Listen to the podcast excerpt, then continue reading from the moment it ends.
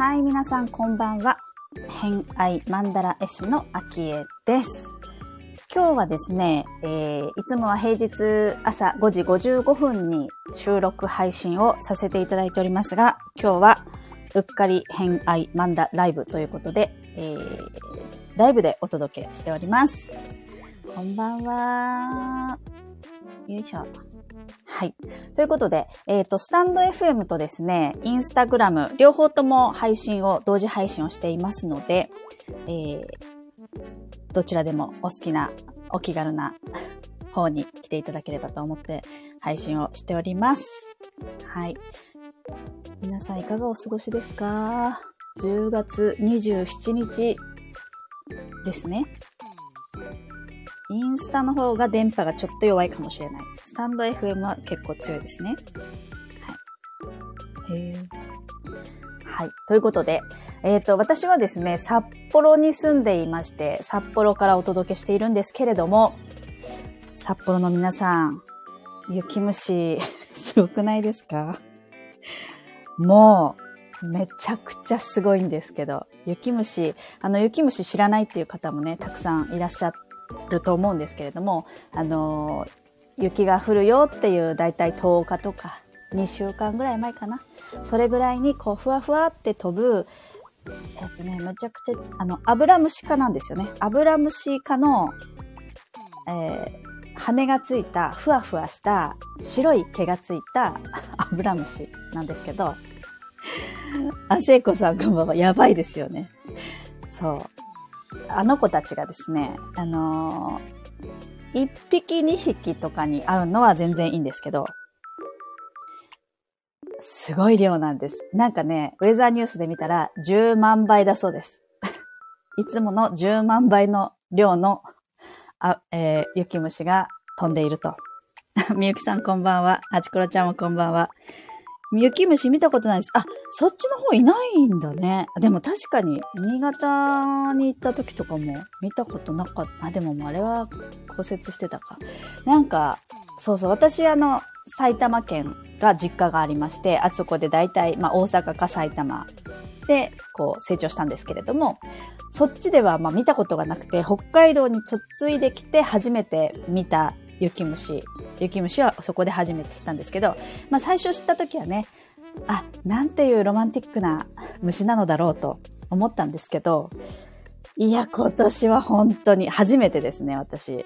こんな体験。もう、あの、窓に向かってマンダラ描いてるんですよ。絵描いたりね。窓に向かって描いていて、ふと見ると、もう本当に、え、吹雪みたいな感じです。もう、こう、一面、一面雪虫です。もう、本当に、風に乗ってファーってみんな飛んでる感じ。すごいやばい。あの、みんな傘さして子供たちが陶芸家してるんですよね。傘さすと、あ、そうそう、雪虫対策としてはですね、調べたんですよ。雪虫対策を家族に LINE で、グループ LINE で送って、これ、これをしなさいと。えっ、ー、と、傘さして、レインコート、まあの、シャカシャカした素材のを着て、えー、メガネして、マスクして、行く。あと、ほろわない。こう、息で吹きかけたり、こうね、わさわさしたりとかして、えー、ほろうっていうことをしないと、あの子たちはすごく繊細なので、あの人間の体温とかでもすごい弱っちゃうんですよね。熱に弱くて。だし、こう、ほろうともう、あの、お亡くなりになりますから。そうするとちょっとね、油の鹿だけにね、ちょっとね、シミになるんですよね。もう本当にあの量マジやばい。という、10月20あ、ちなみに11月の上旬まで、えっ、ー、と、寿命がですね、1週間ぐらいということなので、25日ぐらいからひどかったんですよね。なので、1週間といえば、まあ、11月頭かな、までは続くのではないかという、えー、雪虫フィーバーウィークでございます。はい。いや、本当に、本当に、私は、ほぼ家から出てないかも。必要なこと以外は、なるべく出かけないし、夜出かけたりしてますね。みゆきさん、北海道生まれのドリカムみわちゃんのお休みの歌という歌があり、架空の虫かと思ってました。あ、そういう雪虫が出てくるんだね。いるんよ。ちなみに私、北海道マンダラってマンダラ書いたことがあるんですけど、その中にも、その時は、ロマンチックな虫だと思ってたから、雪虫入れてます。いや、普通には会えば可愛いんですよ。あの、可愛いんですけど、今年は10万倍っていう。10万倍ってすごいですね。やっぱこう暑いとね、なんか小学校も夏休みが少し期間伸ばそうかみたいな話になっているってニュースも見ましたけど、北海道も意外ともうね、暑い時期が少しずつ伸びてきてるし、気温も高くなってきてるんで、変わってきたなっていう感じがしております。そんな10月27日の偏愛マンダライブです。はい。ということで、今日はですね、今日何するかというと、まあ、いつもあの、雑談的に話はしているんですが、一応テーマを設けておりまして、まあ、ラジオの中でも、通常のラジオでも星読みを少し交えながら配信させていただいているのと、まあ私がね、星読みが趣味で大好きなので、えー、星にまつわるテーマを設けながら配信を行っております。今回は、まあ今ね、太陽が空の太陽がサソリ座の場所にいるので、サソリ座シーズン、太陽サソリ座シーズンということになるんですけれども、えー、このサソリ座にですね、今はね、えー、水星と火星も同座してる同じお部屋にいらっしゃるんですね。はい。なので、かなり強いサソリ座シーズンの真っ只中なので、まあ、みんなの中でのサソリ座ぽいところってどんなとこですかっていう質問をインスタグラム、えー、X などでさせていただきましたが、あの、たくさんお返事ありがとうございました。自分の中のサソリ座っぽさってどんなところを感じますか？まあ、サソリ座のちょっとね、勝意を言いますと、えー、っとですね、まあ、サソリ座さんって、こう、0か100か。結構ね、極端な、0100な方が多かったりとか、えー、あとはね、えー、集中力がすごくあったりとか、まあ、夢中で何かにこうやり、やり込むみたいなね。えー、広く、広く浅くではなくて狭く深くがサソリ座さんですね。あとはね、えっ、と、美しさ、美学みたいなのもそうですね。あとは、ダークサイドとか、霊感とか、ちょっとこう見えない世界だったり、えー、ちょっと暗いものだったりとか、えー、生と死みたいなコントラストもそうですね。勝因になっています。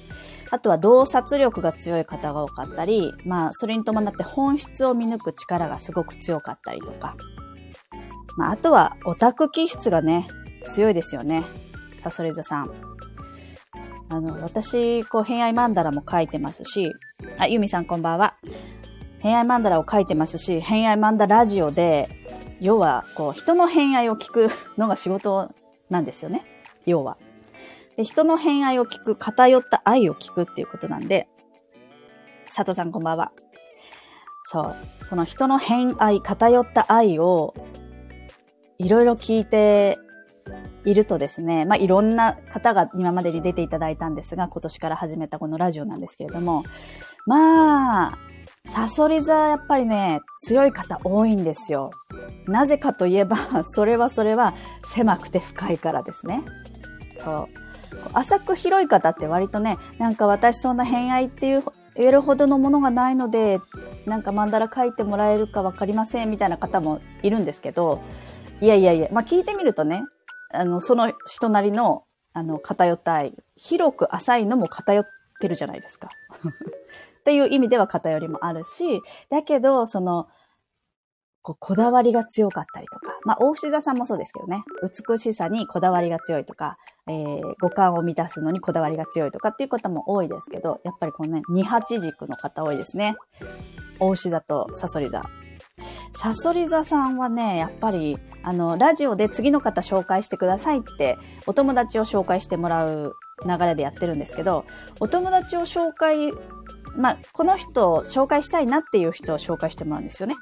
だったりとか、えー、この人の偏愛聞いてみてもらえませんかっていうような人を紹介してくださいって私お伝えしてるんですけど、そうするとやっぱりね、偏った愛をお持ちの方を紹介してくれるので、サソリ座さんの多いこと、多いことですね。はい、コメント読みます。えっ、と、スタイフの方から、レプラさんのラジオきっかけに聞かせていただいてます。楽しい。ありがとうございます。月天皇星サソリでコンジャンクションしてます。おー、変人って書いてあった。調べたんですね。そうそう。あの、自分の、その、サソリ座のお部屋に何か天体がいたら、サソリ座、例えば、あの、佐藤さんだったら天皇星で、月とかね。月天皇星コンジャクション。そうか。で、調べると、まあ、こんな人ですね、みたいなのが出てくるので、まあ、そうやってね、星は調べていく、いくと、まあ、自分の、こう、えー10個のうちの一つの側面が見えてくるみたいな感じになるんですけど、そうなんですよ。なのでね、そういうサソリ座み、サソリ座っぽさ、さっき言ったキーワードみたいな、えーサソリ座っぽさをお持ちですかということで聞いております。あの、あればコメントぜひぜひお気軽にしていってください。読み上げたりね、コメントしたりしていきますので。はい。えっ、と、ハチコロちゃん。今日、太陽、太陽サソリ座の旦那が、うん、お店でクリスタルチューナーを見つけた私に、あ、チーンってやつね。あ、俺それ好き。いい音だよね。買おう買おうって。買おうって？旦那さんが。へえ。これ系好きだったんで、確かに。確かに、そういうのね、わかんないよね。自分からは多分言わないけど、たまたま一緒だったから分かったってことね。あ、のりちゃんこんばんは。へえ。やっぱりちょっとこう、見えない世界が好きなのか好きなんじゃない？実は、ハチコロちゃんがやってること好きなんじゃない？じゃあ、じゃあ、あ、コシチャイム。コシチャイム知ってますかね皆さん。すごい綺麗な音がするチャイムがあるんですけど、えっ、と、コシチャイムで調べると出てきます。コシチャイムもと思って YouTube 聞かせたら、これもいいねって言ってきて、結構耳が優位なんじゃない？じゃあ。聴覚優位な人。視覚じゃなくて。ハチコロちゃんは結構ね、視覚優位よね。多分。ね、そうなんですよ。実は私がやってること生温かく見守ってると思ったけど 好きなのかも。そうな、生温かくないんじゃない？意外とマグマ的なんじゃないの？あ、佐藤さん、コシチャイム好きです。クリスタルチューナーも好き。ね、サソリ座聞いてると、そうかもしれない。確かに。いや、いいですよね。音綺麗だしね。あの、チューニングされてる感とかも感じやすいのかな。サソリ座聞いてる人は。集中力がありますよね。サソリ座の人って。あれ、すごいなと思って、思っています。羨ましい。はちころちゃん、カード引かせたりとか、読ませたりとか、無理やりしてたけど、面白がってくれてたのかもと思いました。確かにね。でもほら、男の人って答えが欲しいっていう人ばっかりじゃないじゃん。あいや、そんなことないか。逆か。女の人が、そっか。そういうタイプだもんね。もしかしたら好きだったのかな。オラクルカードとかね。意外と引かせてみたらいいんじゃない？自分で。や、や、私にもやって、みたいな感じでやったら、二人で楽しめそう。うん。のりちゃん、ハチコロちゃんと旦那さん、音の好きな感じ似てるんだね。ね、あの、コシチャイムもさ、何種類かあるじゃない？あの、ヘルツでもさ、あれでもいっぱいあるけどさ、そこのトーンが一緒かどうかも知りたいよね。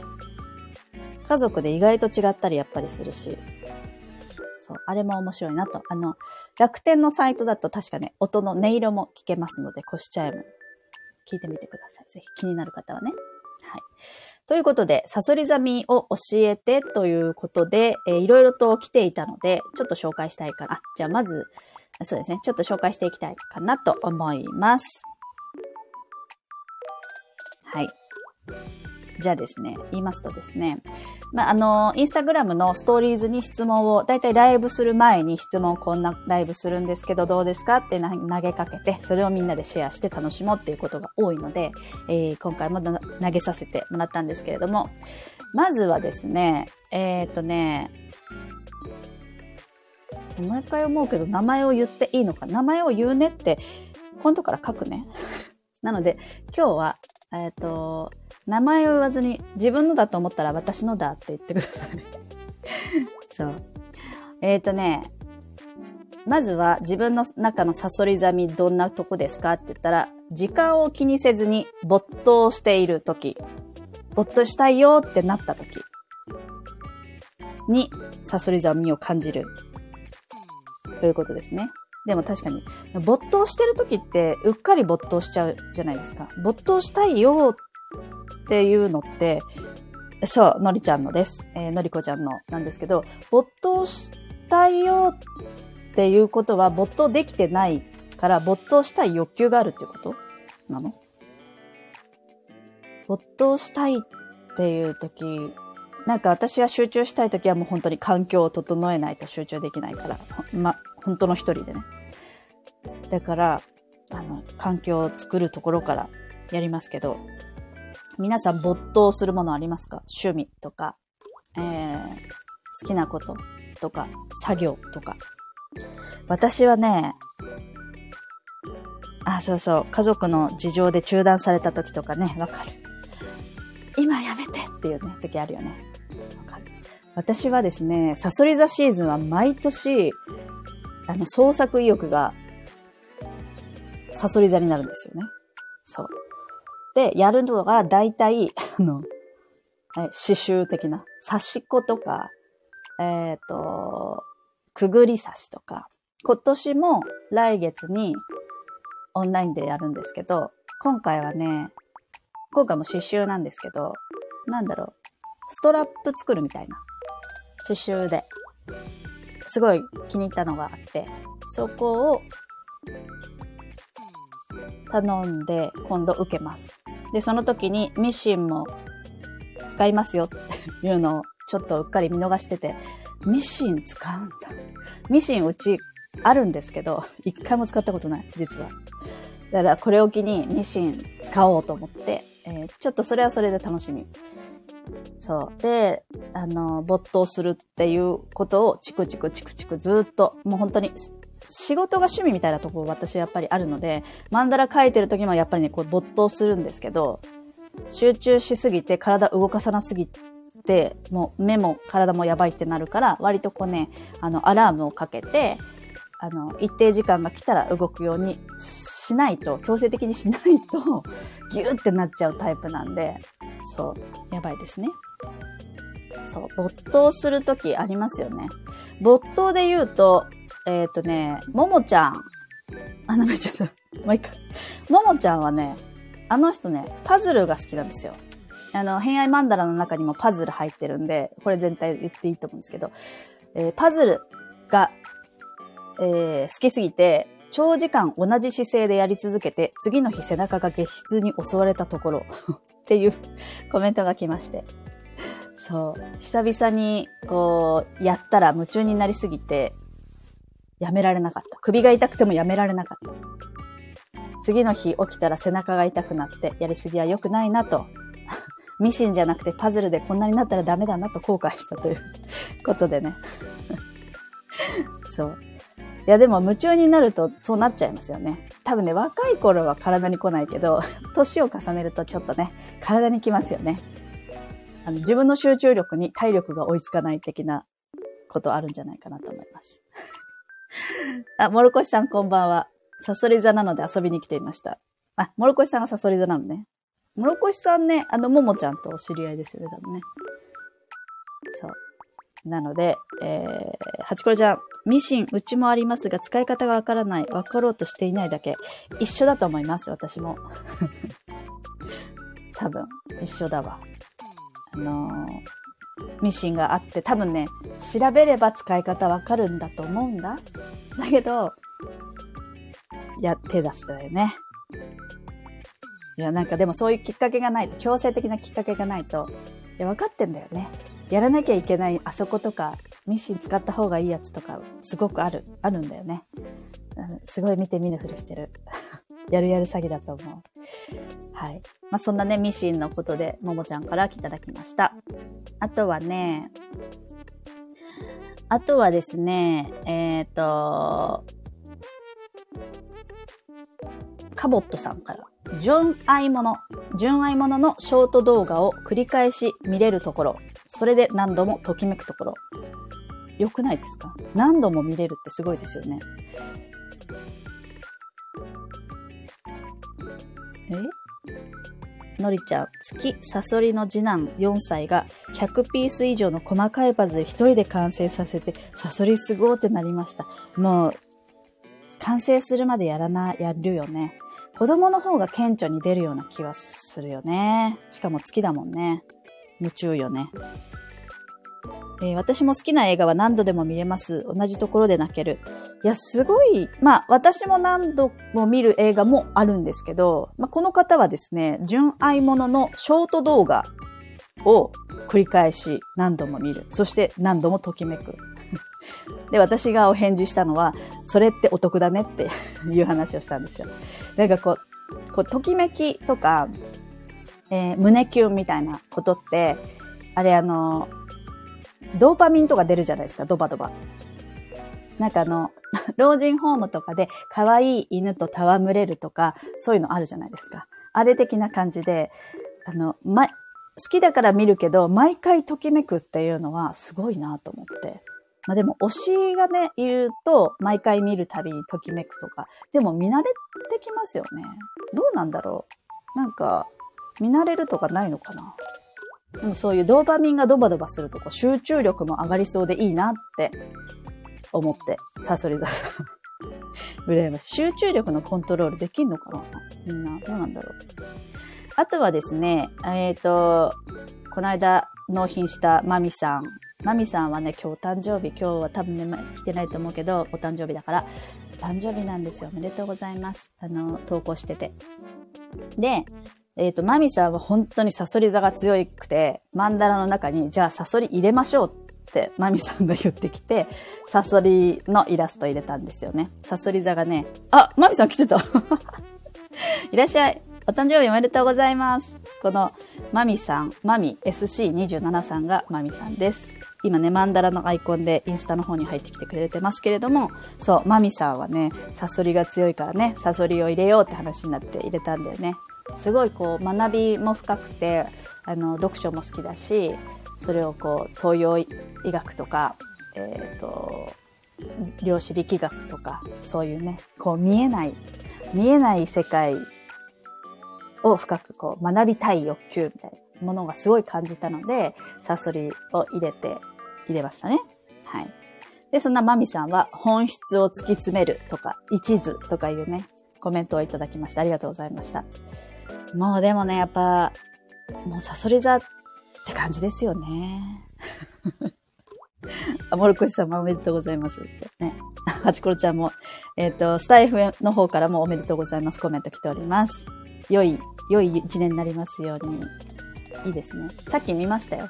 お花と、えー、ケーキと、あの、もふもふのジェラートピケスリッパみたいなやつね、いただいてましたよね。あれ可愛かった。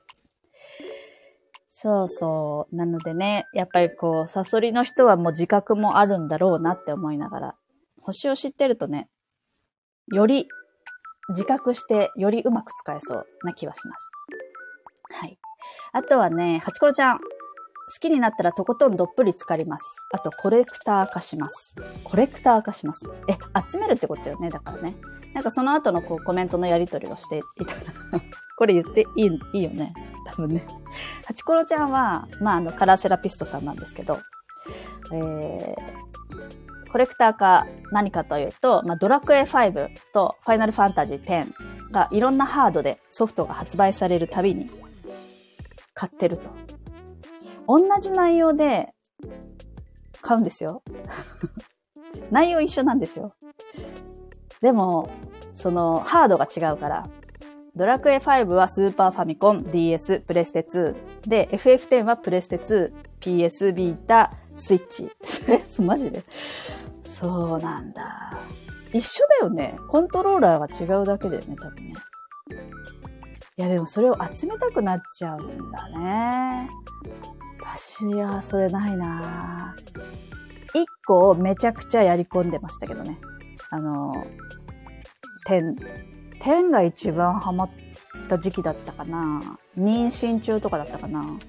もうずっと、妊婦ずっとソファーから動かずみたいな 感じでしたよ。はい。そんな、そんな過去もありますね。すごいやってた気がする。でもやっぱコレクター、収集癖がある。収集癖は何座だろう？集めたい人いるよね。うん、FF10 は最高でした。ね。T だ。T だ、ワッカ。あの、なんか、バスケみたいな、ドッジボール、バスケみたいな、やつあったよね。あれ、私苦手だった。何の話でしょう？コレクター化ね、するね。わかるわ。えー、あとはね、もう一方。これもサソリ座 見の方。これはちょっとコメント言う、言うけど、言うね。これはもうすごいサソリ座っぽい。自分は言ったことがないのに、言ったことがないのに、えぐい生体験を打ち明けられる。これはね、あの、わかるわ、と思って。それ、私もたまにあるんですよ。聞いてないのに、あの、えぐい生体験を告白されるんです。あの、女の人からね。女の人から、あの、そういう体験したよとかいうのを、あの、強制的に聞かされるっていうシチュエーションがなぜか、なぜ私に言うんだろうって思う、あの、割と重めの話とかしんどい話とかも、あの、打ち明けてくださる方も多いし、別にあの、相談受け付けてますとか、あの、セラピストとかカウンセリングしてますとか全然ないんですよ。普通にね、お友達とかと話してる時に あの、結構えぐい告白はちょいちょいされます。そう。でもこの方はね、あの、言われるだろうなっていう感じ。私も言っちゃうかもなっていう感じの人なので、なんかそういうオーラみたいのがあるんでしょうね。うっかりこう、心を開いてしまうというか、私の秘めてるダークサイドをこの人に言ってもいいって思うのか、みんなに言ってるのかな？そんなことはない。その、告白する人が言いたがりなのかもしれないんですけど、わかんない。けど、あの、受け取った方はちょっと、おーってなりますよね。返事に困る時がたまにあります。でもそれもちょっとサソリ座っぽいですよね。あの、生体系、セックスとか、えっ、ー、と、生と死とか、すごいね、コントラストのある光と闇みたいな、えっ、ー、と、その闇サイド。まあ、生と死だったら、まあ、生きることもそうだし、まあ、死、死について考える。割とちっちゃい時に、あの、死ぬっていう事象に対してすごく考えすぎちゃう人とかっていうのも多いですよね、サソリ座さんはね。うん。ハチコちゃん、打ち明けられちゃう不思議な力が秋江藩にはあるのですね。ね、謎だよね。なんで言うんだろうって時々思ってる顔してる時がある。そう。いいんだよ、言ってって思うけど。受け止めるよって受け止めるけどね。はい。まあ、それもちょっとサソリザミがありますね。あと、えぐい生体験してる人っていうのも結構多いかもしれない。うん。なんかね、若い頃がすごい多かったんですよね。あの、仕事してたりとか、あと、同級生とか、そういう人が多い。うん。多いですね。はい。まあね、思い出話が多いですね。その時悩んでるとかじゃない。その時にこんな体験したんだよ。まあ楽しかったっていうか、そういう思い出話を聞くことがですね。えー、ハチコロちゃん。だからこそ偏愛マンダラのミーティングができちゃう。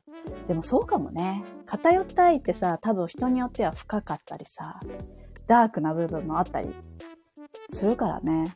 まあ変な人は今まで会ったことはないんだけど、まあホラー映画が好きな人は一番私は、あの、なかなか沼れなかったかなのはある。ホラー映画はちょっと苦手なんで、その人もやっぱね、サソリ座強かった。うん。そうそう。ですね。はい。なんでかふっと言えちゃう雰囲気。そんな雰囲気があるのかな私に？なぜでしょうね。まあでも、あの、寄り添い型のカニ座 MC ですからね。最終的には、あの、しっかりぺったり寄り添いますのでね。でもそう考えるとね、偏愛マンダラもサソリよね。とっても。うん。はい。あとはですね、もう一方。えー、自分を体当たりで深掘りする癖？わら。って帰ってる人が来ました。自分を体当たりで深掘り。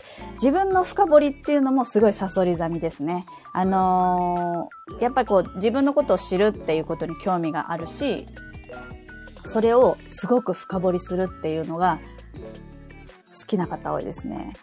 時間をかけてじっくり、まあ、自分を知りたいみたいな。どこまでも深く掘るみたいな。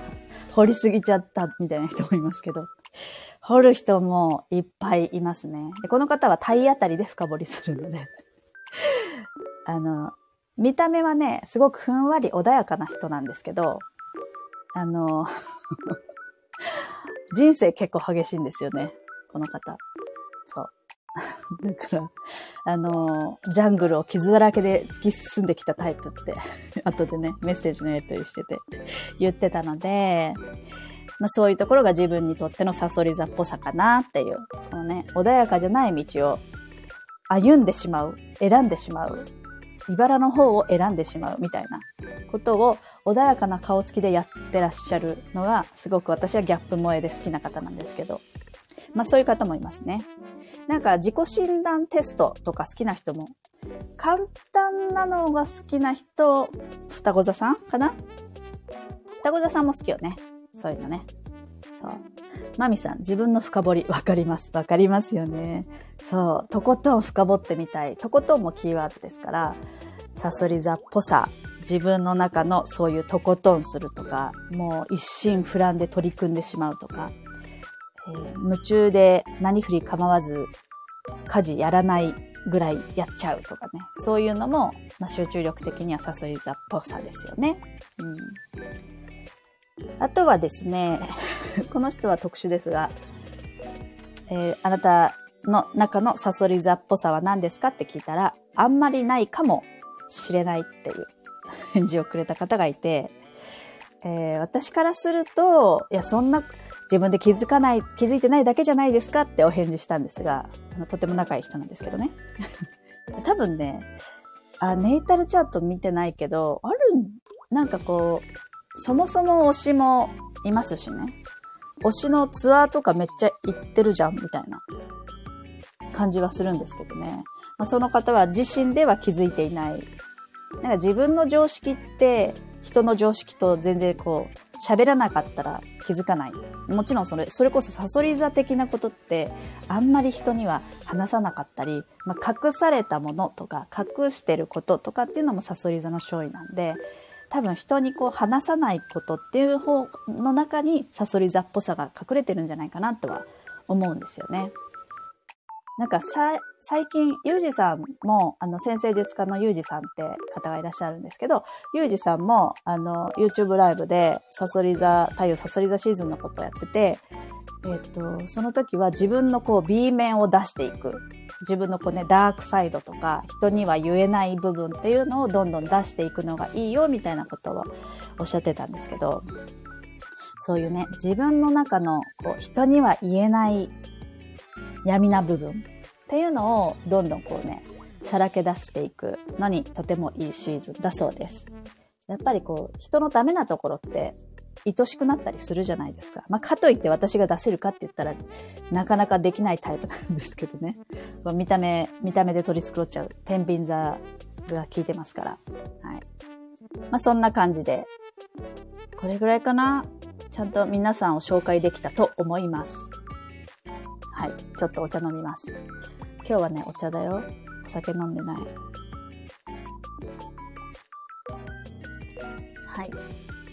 ちなみに私のストーリーを話すと、私はですね、サソリ座がどこにいるかというと、えっ、ー、と、サソリ座はね、1ハウス、カスプは2ハウスなんですけど、1ハウスサソリ座、えー、天皇星持ちです。だからこうね、自分の中の、こう、アイデンティティの改革とかがテーマかなと思うんですけど、なんか最近あの、ルミョンちゃんっていう、えー、京都のね、サロード、この間ラジオ出てくれたサロード奏者のルミョンちゃんに、魂服って、えっ、と、私の魂が着たら良い服を見てもらえるんですけど、なんか私の見た目を変えるっていうか、そのアイデンティティに対して、ちょっと、こう、メスを入れるというかね、改革をするみたいなことがしたいなっていう、ちょうどそういうタイミングだったんですよ。そう。だから、あのー、見てもらったら、まあ、基本そんなに差異はなくて、あの、帰りがないあの、レベル的にはこの魂の部分と今のいる自分との乖離がそんなにないくて、えっ、ー、とですね、見た感じがショートカットで、テーマがね、イギリスのパンクロックだったんですよ。で、私あの、ドクター・マーチンとか、えっ、と、今年ね、買おうと思ってた、去年、一昨年ぐらいからドクター・マーチン買おうかなってよぎってたのと、ダッフルコート今年買おうかなって思ってたら、あの、ダッフルコート、フードがついたコートって言われたんですよ。あ、ちょうどじゃんと思って。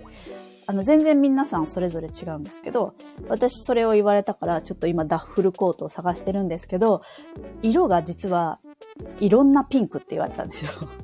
え、ピンクのダッフルコートですか？みたいな。そこはちょっとね、あのー、超えるハードルがありますね。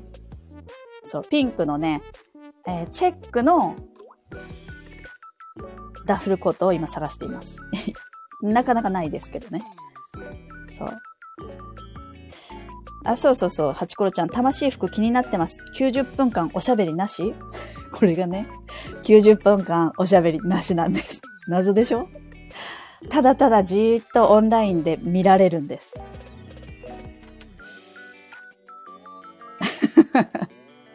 謎でしょ？だけど、あ、もちろんね、あのー、あ、こうしてくださいとか、あ、こういうのが見えましたよ、みたいな話はしますよ、もちろんね。しますけど、基本的には、え、どれぐらいだろう ?1 時間は黙って見てるかな っていう感じ。謎だよね。何が、どうやって見えてんだろうとは思うけど、面白かったですよ。あんまり私あの、そういうの受けるタイプじゃないので、あのー、そういうなんつうの、セッションとか、セラピーとか、あんまり受けないんですよね。でもルミオンちゃんも面白そうと思って。で、なんかこう、私の中ではサソリ座天皇星1ハウスを何かね、こう、刺激を受けてたんですよね。だからやりたいって思ってやりました。すごいみんな質問が。のりちゃん、えー、苦しい。その間何をしてるんですか？あきえさんはその60分何を？あの、何もしないです。み、見てるんです。画面を見てる。ウケる。泣いちゃう。泣いちゃうか。いや、でもね、楽しかったよ。あの、あのね、時々こう声かけてくれるから、あのー、こういうのが見えましたよとか、声かけてくれる。なっちゃいそう。そうでしょ？あ、うん、まあその人にもよるのかな。なんか別に仕事とかしててもいいし、だただ、えっ、ー、と、今はちょっとカメラの方ずっと見ててくださいみたいな、そんな感じでした。あのね、じ、まあ、じっとしてられないタイプじゃないけど、別に苦じゃなかった、何も。何も苦じゃない。謎、謎ですけどね。大丈夫だと思うよ。すごい、すごいよね。今度詳しく教えるよ。でも、そんな、お、大まかにはそんな感じです。そんな感じで、その間ルミオンちゃんは絵を描いてるんですよ。私の絵を。その見えてる絵をずっと描いてる。けど、私からルミオンちゃんは見えないの。謎でしょ？面白いよね。そう。でもすごいやってよかった。面白かったです。あ、そう、その投稿もしたいなと思って今度しますね。はい。という感じでございます。見えない、そう。相手見えないで、相手から見られてるの。謎でしょ？そんな感じですね。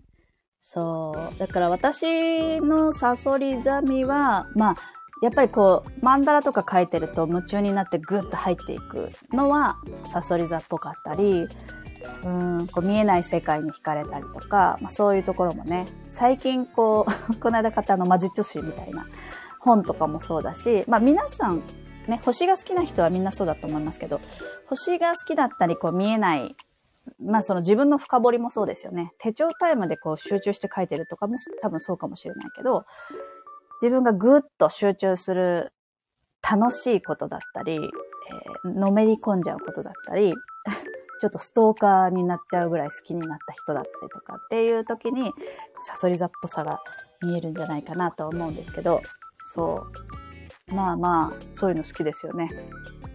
でそういうのが好きだなって、あの、最近はこうすごいね、受け入れるようになってきました。なんか、スピリチュアルっぽくない？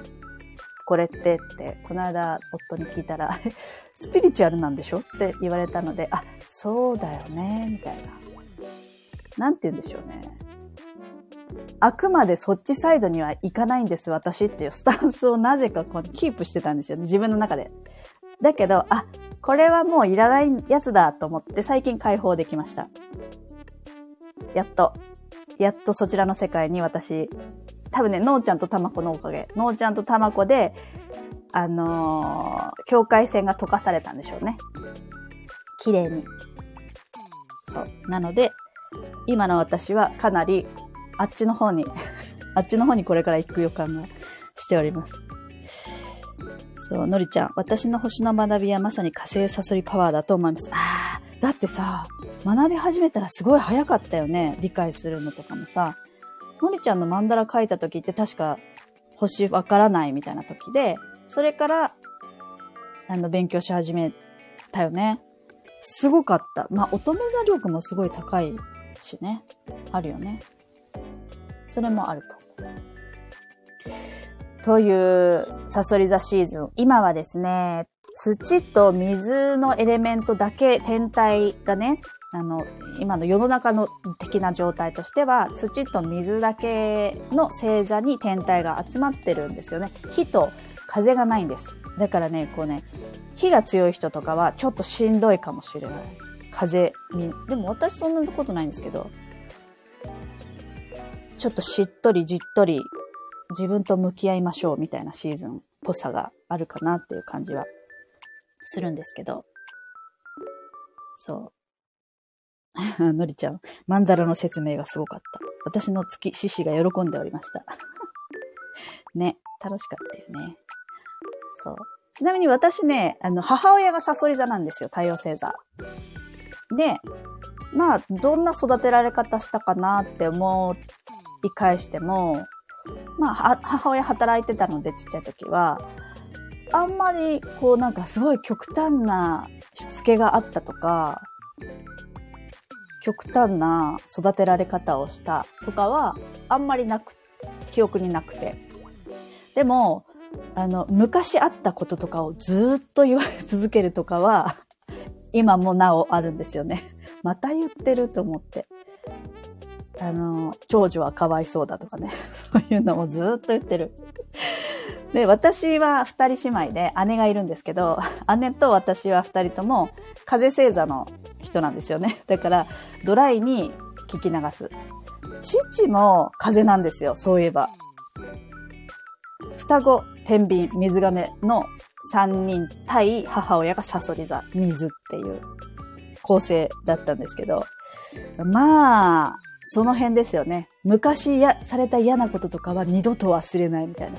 絶対に忘れない。あの時ああしたよねみたいなことをずっと言われる。で、私と姉は、はいはい、だね、また言ってるわ、ぐらいな、あの、ドライで流すっていう。だから喧嘩になることはまあ、あんまないですね。うん。昔からそんな感じ。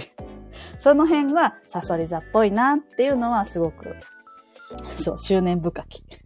執念深さは、そういう意味の深さはありますね。そう、風の受け流しはね、最強。いやでもさ、執念深く言ってる人からすると、こう聞き流されたりするのは結構悲しいことだよね。きっとね。想像するとね、自分がもし水だったらと思うと、もっと聞いてって思うかも。家族多分誰も聞かなかったんじゃないかな。そう考えるとね。知らんけど。そんな家族構成で私は生まれ育ちました。はい。ということです。はい。あ、結構いい時間ですね。そうなんですよ。で、サソリシーズン。あ、そうそう。えっ、ー、とですね。ここからはちょっと、こ簡単な告知というかですね、ちょっとあの、サソリ座っぽさもあると思うんですけど、えっ、ー、と、前に、星のマンダラを書いてたんですよね。で、前はね、装備マンダラっていうマンダラを書いてて、えっ、ー、と、たんですけど、今週の日曜日に、えー、と発表しようかなと思っている新しいマンダラを作りまして、それがですね、えっ、ー、と、名前が、うぶすなマンダラっていう。うぶすなってわかります？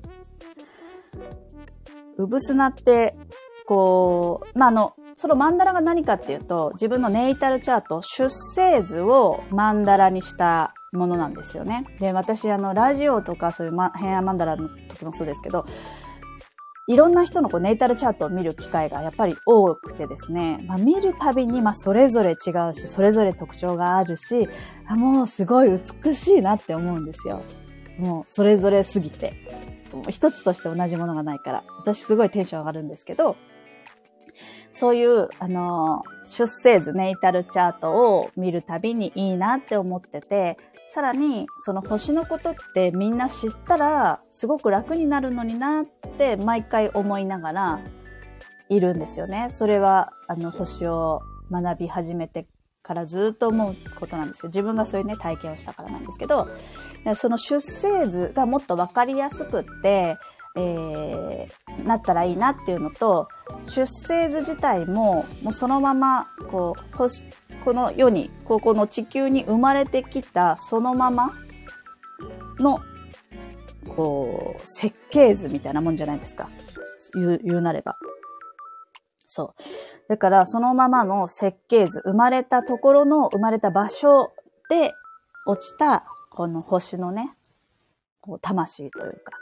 だから、それを一つの曼荼羅にしたらいいなと思って。その宇宙のリズムとか、自然のリズムとかとシンクロして、こう自分をこう見つけるためのツールみたいなものになったらいいなっていうのと、あの、初心者の人がね、普通、あの、もう、ベテランの方はネイタルチャート見ればいろいろわかると思うんですけど、星って難しいじゃないですか、最初。そのむず、最初の難しさを緩和したくて、えー、入り口としては、あ、綺麗だなっていうだけでもいいし、そこから星のこともわかるよっていうものを作りたくって、えー、今回、うぶすなマンダラっていうマンダラを作りました。そう。そうなんですよ。ありがとう、のりちゃん。いい感じにね、なってきたよ。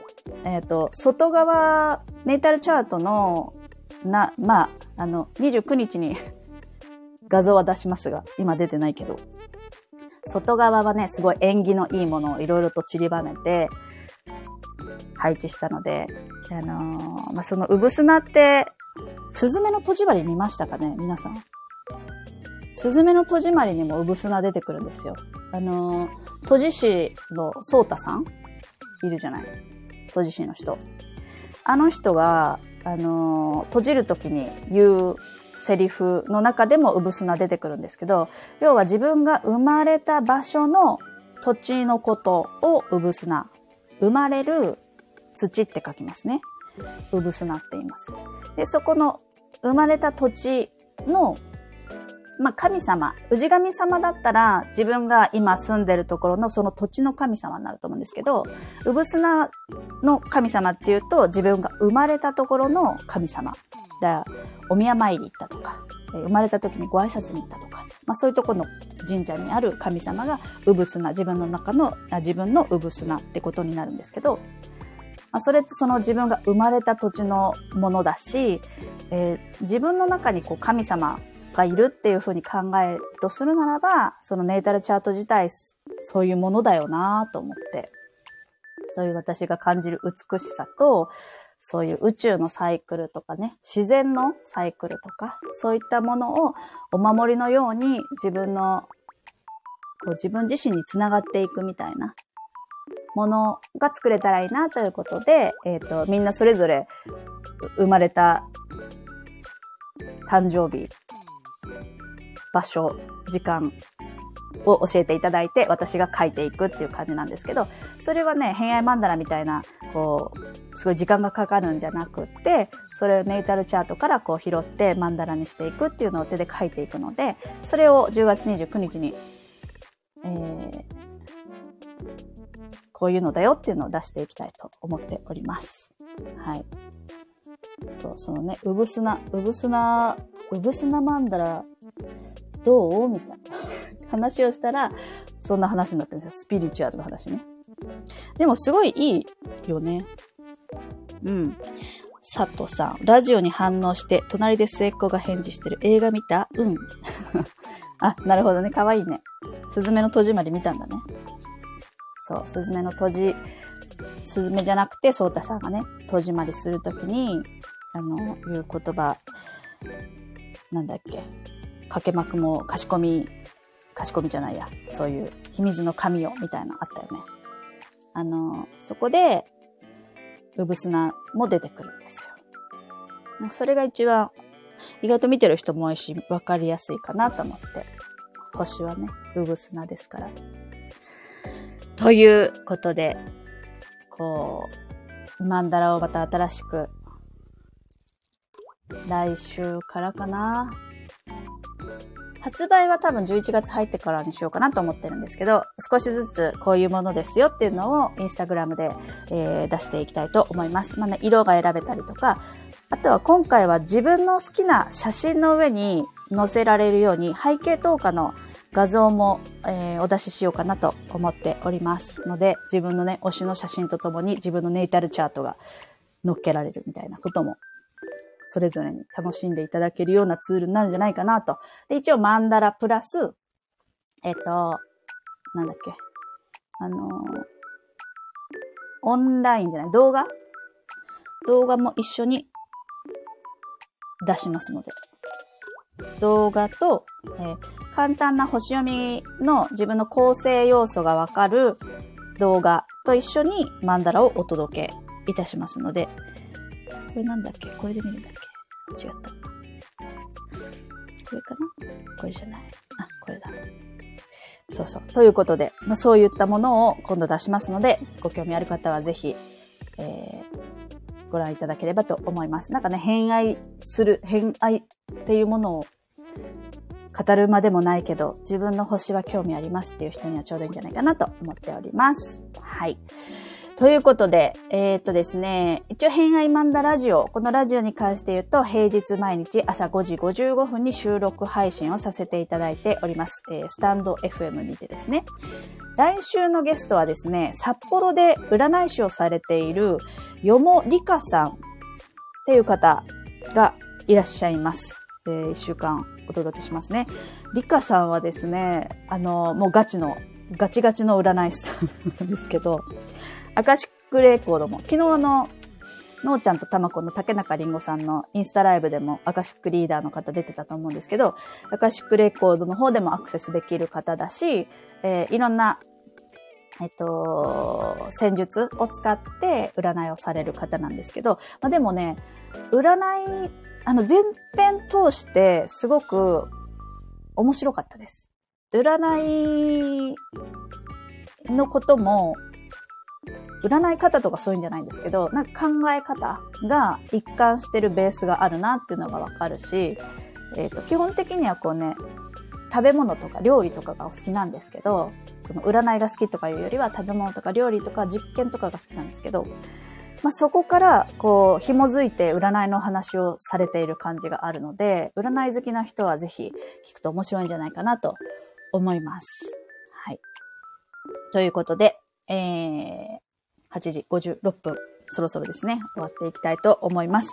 えー、まだまだこれからね、シーズンとしては始まったばかりですので、えー、サソリ座シーズン、これからがっつり私も刺激されながら使っていきたいかなと思います。まあ、自分のね、深掘りであったりとか、自分のダークサイドの深掘りだったりとかね、一回それを解消する。なんか、排毒っていう勝意もありますからね。あのー、サソリ座さんには。毒をこう、一回全部出すっていうのもいいんじゃないかなと思っております。はい。ということで、今日もお越しくださりありがとうございました。お聞きくださりありがとうございました。皆さんのね、サソリザミ、あの、こんなあありましたとかあれば、後で DM なり、コメントなりいただければ、あの、いろいろとお話ししたいと思います。はい。ということで、そうそう、拝読ね、毒を出して参りましょうよ。参りましょうよ。はい。札幌の方は雪虫対策頑張って傘差しながらね、えー、頑張って参りましょう。はい。ということで、えー、偏愛マンダラ絵師の秋江でした。では、また。あ、まみさんありがとうございました。のりちゃんもありがとう。